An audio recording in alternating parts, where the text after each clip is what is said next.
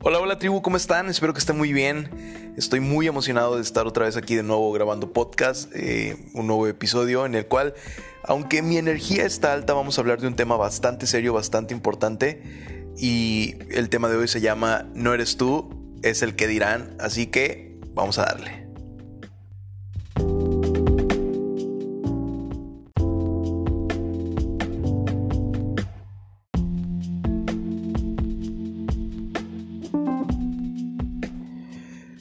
Ok, ok, para poder hablar de este tema requiero contarles una, historia y esta es la historia de más o menos cómo elegí mi, carrera. Eh, para los que no saben, yo estudié derecho, pero llegar a, la conclusión de estudiar esto fue mucho, muy difícil. De hecho, a pesar de que soy licenciado en derecho, titulado y todo, um, jamás la he ejercido. Y la realidad por la que no la he ejercido es porque no es la carrera que a mí me apasionaba o que me volaba la cabeza. De hecho, para establecer el parámetro de qué va este podcast, eh, quiero que sepan que mi sueño frustrado es ser actor. Eh, entonces, como podrán darse cuenta, pues la abogacía y la actuación son como los dos extremos de esto. Pero bueno, dicho lo anterior, les cuento la historia. Y la realidad es que eh, cuando yo estaba en la prepa, hace ya algunos años, no sabía qué quería estudiar. Honestamente, eh, tenía una, amiga que era mi, mi, mentora, alguien que influyó muchísimo en mi etapa de adolescencia y juventud, que había estudiado eh, mercadotecnia y honestamente yo no entendía muy bien de qué iba la mercadotecnia en aquel entonces. Sin embargo, por alguna razón, bueno, por, más bien por ella, me llamaba la atención. Yo no sabía en qué trabajaba ella y cuáles eran sus funciones y eso, sin embargo, pues yo creo que el poder de la influencia que, tenía sobre mí, aunque ella jamás me dijo que estudiara mercadotecnia, pues me hizo decidir eh, como primera opción eh, estudiar esta carrera. Eh, mi padre es médico y cuando yo llegué con él y, pues comenzaron estas pláticas, ¿no? De qué vas a estudiar, yo le dije mercadotecnia. Me acuerdo que me vio raro y, y pues como se le hizo extraño, dado que mis padres médicos y en mi familia no hay nadie que haya estudiado esa carrera. Y me preguntó, ¿no? Lógicamente como, ¿por qué? Y pues yo no defendí para nada mi posición, sino fue como, pues me llama la atención. Y ojo, para un hombre que desde la primaria supo que quería ser médico, de repente su hijo mayor le dice que quiere estudiar mercadotecnia, básicamente porque sí, pues me mandó por un tubo. Y entonces eso generó un conflicto en mí. Ojo, no le estoy echando la culpa, solamente estoy diciendo que yo me sentí en conflicto porque ya estaba en la prepa y no sabía qué quería estudiar. Y comenzaba a darme cuenta que la mayoría de mis eh, amigos y conocidos pues lo tenían bastante claro. Los que tenían dudas pues realmente eh, estaban deambulando entre dos opciones, ¿no? Pero eh, estas opciones que tenían, la mayoría de ellas pues eran parecidas. Entonces yo me sentía bien eh, el bicho raro porque no sabía qué rayos iba a estudiar.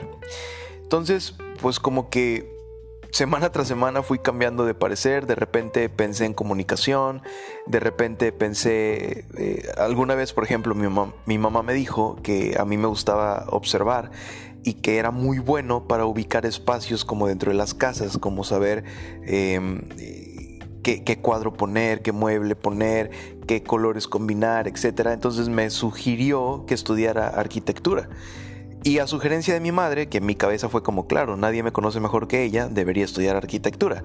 Bueno, eso me duró tres días porque después caí en cuenta que tenía 17 años y no sabía dibujar una persona de manera decente, mucho menos iba a poder hacer un plano.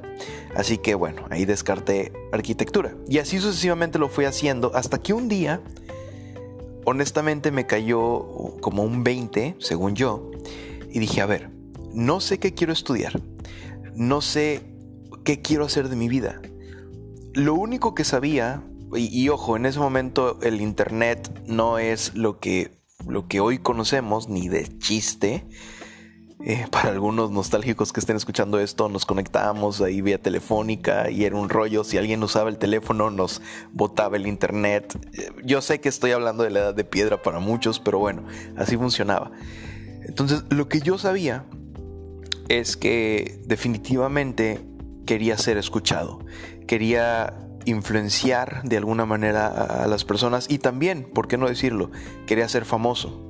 Yo desde los 15 años hasta por ahí de los 25 estuve muy metido en la iglesia y yo cantaba. A veces tocaba la batería, pero básicamente cantaba. A veces voz principal, coros, lo que fuera, pero cantaba. Entonces, pues jamás he competido como para saber si mi voz es buena o no eh, cantando, pero pues decía igual y me dedico a la música y teníamos una bandilla ahí de la iglesia, etcétera.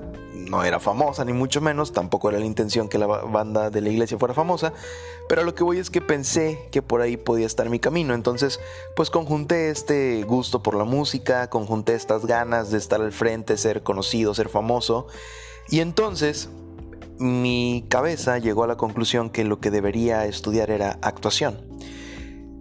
O eh, en aquel momento no era como ahorita, ¿no? O sea, de que ya hay un buen de escuelas de actuación y que sabes que está la de Televisa y la de TV Azteca, etc. En aquel momento la única conocida era la de Televisa y también en aquel momento, pues quien salía en alguna producción de Televisa, fuera en Canal 5 o fuera en el Canal de las Estrellas, pues boom, ¿no? Básicamente ya era famoso y tenía su futuro asegurado dentro de ese mundo. Entonces, me acuerdo perfecto mi papá por cuestiones de trabajo eh, vivía en otra ciudad. Digo, mis papás estaban separados, pero también por su chamba vivía en otra ciudad. Y un día fue a donde yo vivía, que era en Villahermosa, Tabasco.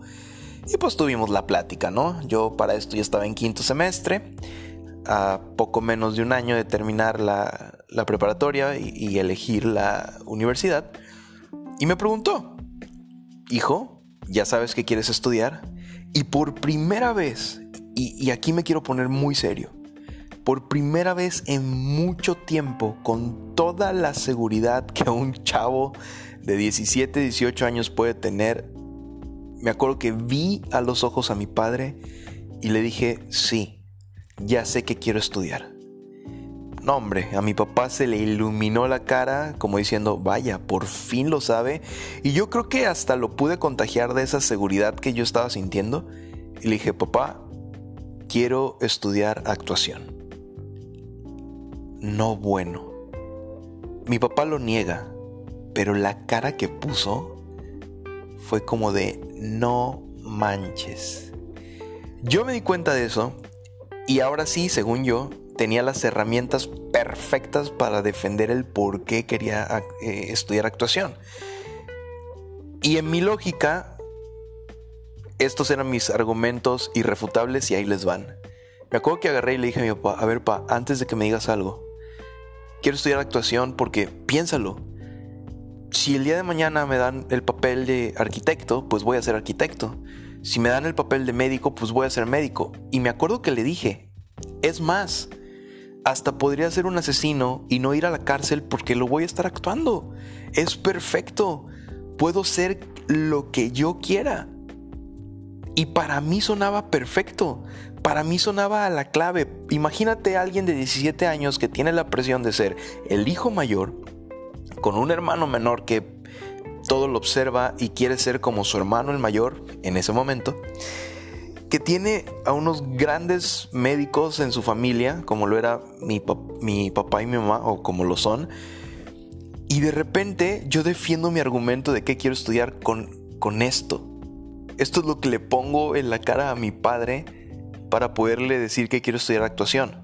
Y dicho sea de paso, pues tampoco eh, éramos ni somos una familia como súper adinerada que pudiera decir, claro, hijo, estudia actuación y si te va mal, pues no hay falla, te sales de esa carrera y ahora vente a estudiar a otra.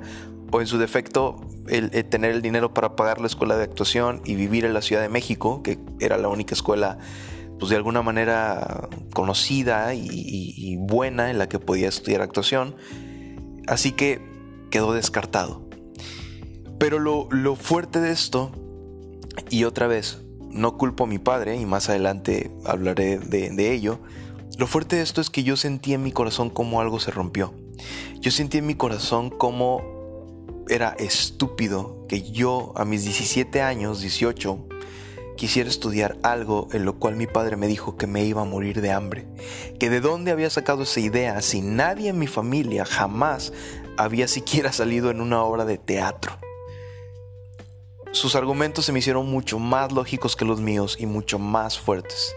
Así que agarré ese sueño, lo hice bolita y lo tiré a la basura. Y aquí es donde este podcast se pone serio porque quiero que pienses si en algún nivel te identificas con esta historia. Seguramente no dijiste actuación, pero piensa, ¿cuál es ese sueño o cuál era esa meta que tenías, de la que estabas seguro, en la cual tu corazón se conectó con tus emociones y agarraste y a lo mejor no a tus papás, sino a algunos amigos o a alguien cercano le dijiste, el sueño de mi vida es hacer esto. Y tú esperabas que dijeran, claro, qué gran idea, por supuesto que te vamos a apoyar. Y lo que recibiste a cambio fue un, ¿en serio? ¿Tú? Ubícate, ¿cómo lo vas a hacer? ¿Cómo lo vas a lograr? Y entonces ahí se destaparon la lluvia de excusas matasueños a lo mejor fue no tienes el talento, no tienes los contactos, no tienes el recurso, no nos alcanza, mira cómo vivimos, mira la colonia en la que estamos, mira los apellidos que tenemos, mira esto, el otro, aquello. Y estoy totalmente seguro que si renunciamos a un sueño, a lo largo de nuestra vida hemos renunciado no solo a uno, sino a muchos más. Y por eso nace el tema de este podcast. No eres tú, es el que dirán. ¿Cuántas veces el que dirán o la opinión de alguien más nos ha frenado? ¿Cuántas veces hemos trasladado la responsabilidad y decir, no fui yo, fueron mis amigos, no fui yo, fueron mis padres, no fui yo, fue que no tenía dinero, Así que creo que has captado la idea principal de este podcast. Y esa es la razón por la cual hoy, a mis 33 años, fíjate nada más las cosas. Estamos hablando de cuando tenía 17 y ahora tengo 33 en este momento. Es por esa razón que gracias al Internet me atreví a abrir un canal de YouTube, que gracias al Internet me atreví a generar este contenido en podcast. Gracias al Internet hace siete años tuve la oportunidad, eh, gracias a, alguien de Twitter que me contactó, de escribir artículos en un blog y comencé a meterme en el mundo de, la creación de contenido en Internet. Hace dos años, casi tres, tuve la oportunidad de actuar en una serie para YouTube con Suri y otros youtubers que algunos de ustedes conocen. O sea, al final del día esas ganas de ser actor, esas ganas de estar frente a una cámara, esas ganas de, de que mi voz sea escuchada siguen ahí. Pero no les voy a mentir. Muy seguido me pregunto qué hubiera ocurrido si me hubiera armado de valor y ese chico de 17, 18 años hubiera agarrado su sueño como el tesoro más grande y lo hubiera cuidado y alimentado, ¿qué hubiera pasado? Muchas personas suelen decir, el hubiera no existe. Para nada, el hubiera sí existe. Y nos, y nos, inventamos que no existía simple y sencillamente porque no nos gusta ser responsables de las decisiones que tomamos. Y entonces, no, preferimos no voltear a ver ese hubiera, porque si hubiera, pues nos escupe la cara y nos enseña que en algún punto eso que decíamos soñar no lo defendimos a capa y espada. Y estoy grabando este podcast porque al escucharlo quiero que sepas que si tienes un sueño, depende 100% de ti que se vuelva realidad. Otra vez, si tienes un sueño, si algo arde en tu corazón, depende 100% de ti que eso se vuelva realidad. No depende de tus padres, no depende del trabajo que hoy tienes, no depende de la edad que hoy puedas tener, no depende de si tienes o no tienes familia, no depende de tu código postal o de tu situación económica o de la gente que conozcas, las influencias que puedas tener, ni siquiera depende del gobierno que si la economía crece o no crece depende única y exclusivamente de ti y de mí. Yo hoy sé que quiero crear contenido por el resto de mi vida. Yo hoy sé que si me ven dos personas en un video de YouTube o en un video de Instagram TV o en Facebook o que este podcast lo escuchen dos, tres, cuatro, cinco, diez personas, no me importa el número, me importa que esto es lo que me apasiona. Y déjame te digo algo, también si tienes un sueño y la gente se burla de ese sueño, dale.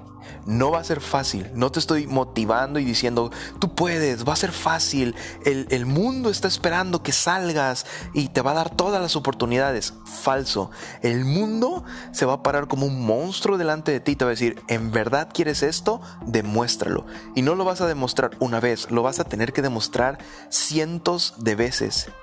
Y cuando más abajo te sientas y cuando más estiércol estés comiendo por perseguir un sueño, ahí es exactamente donde lo requieres demostrar, no a la gente, a ti. No estás para complacer a nadie. Ojo, no estoy diciendo que te pelees con todo el mundo, no. Callado, callada, síguele dando a tu sueño. A lo mejor vienes y me dices, Samuel, no conoces mis circunstancias, si no trabajo, no como, de acuerdo. Pero yo este podcast lo estoy grabando de madrugada. Y fíjate, me dormí. Me dormí hace como dos horas, más o menos, tal vez una hora, y no había grabado el podcast. Y me desperté al baño, la neta, y me acordé que no lo había grabado. Dije, ¿sabes qué? A la goma, lo voy a grabar.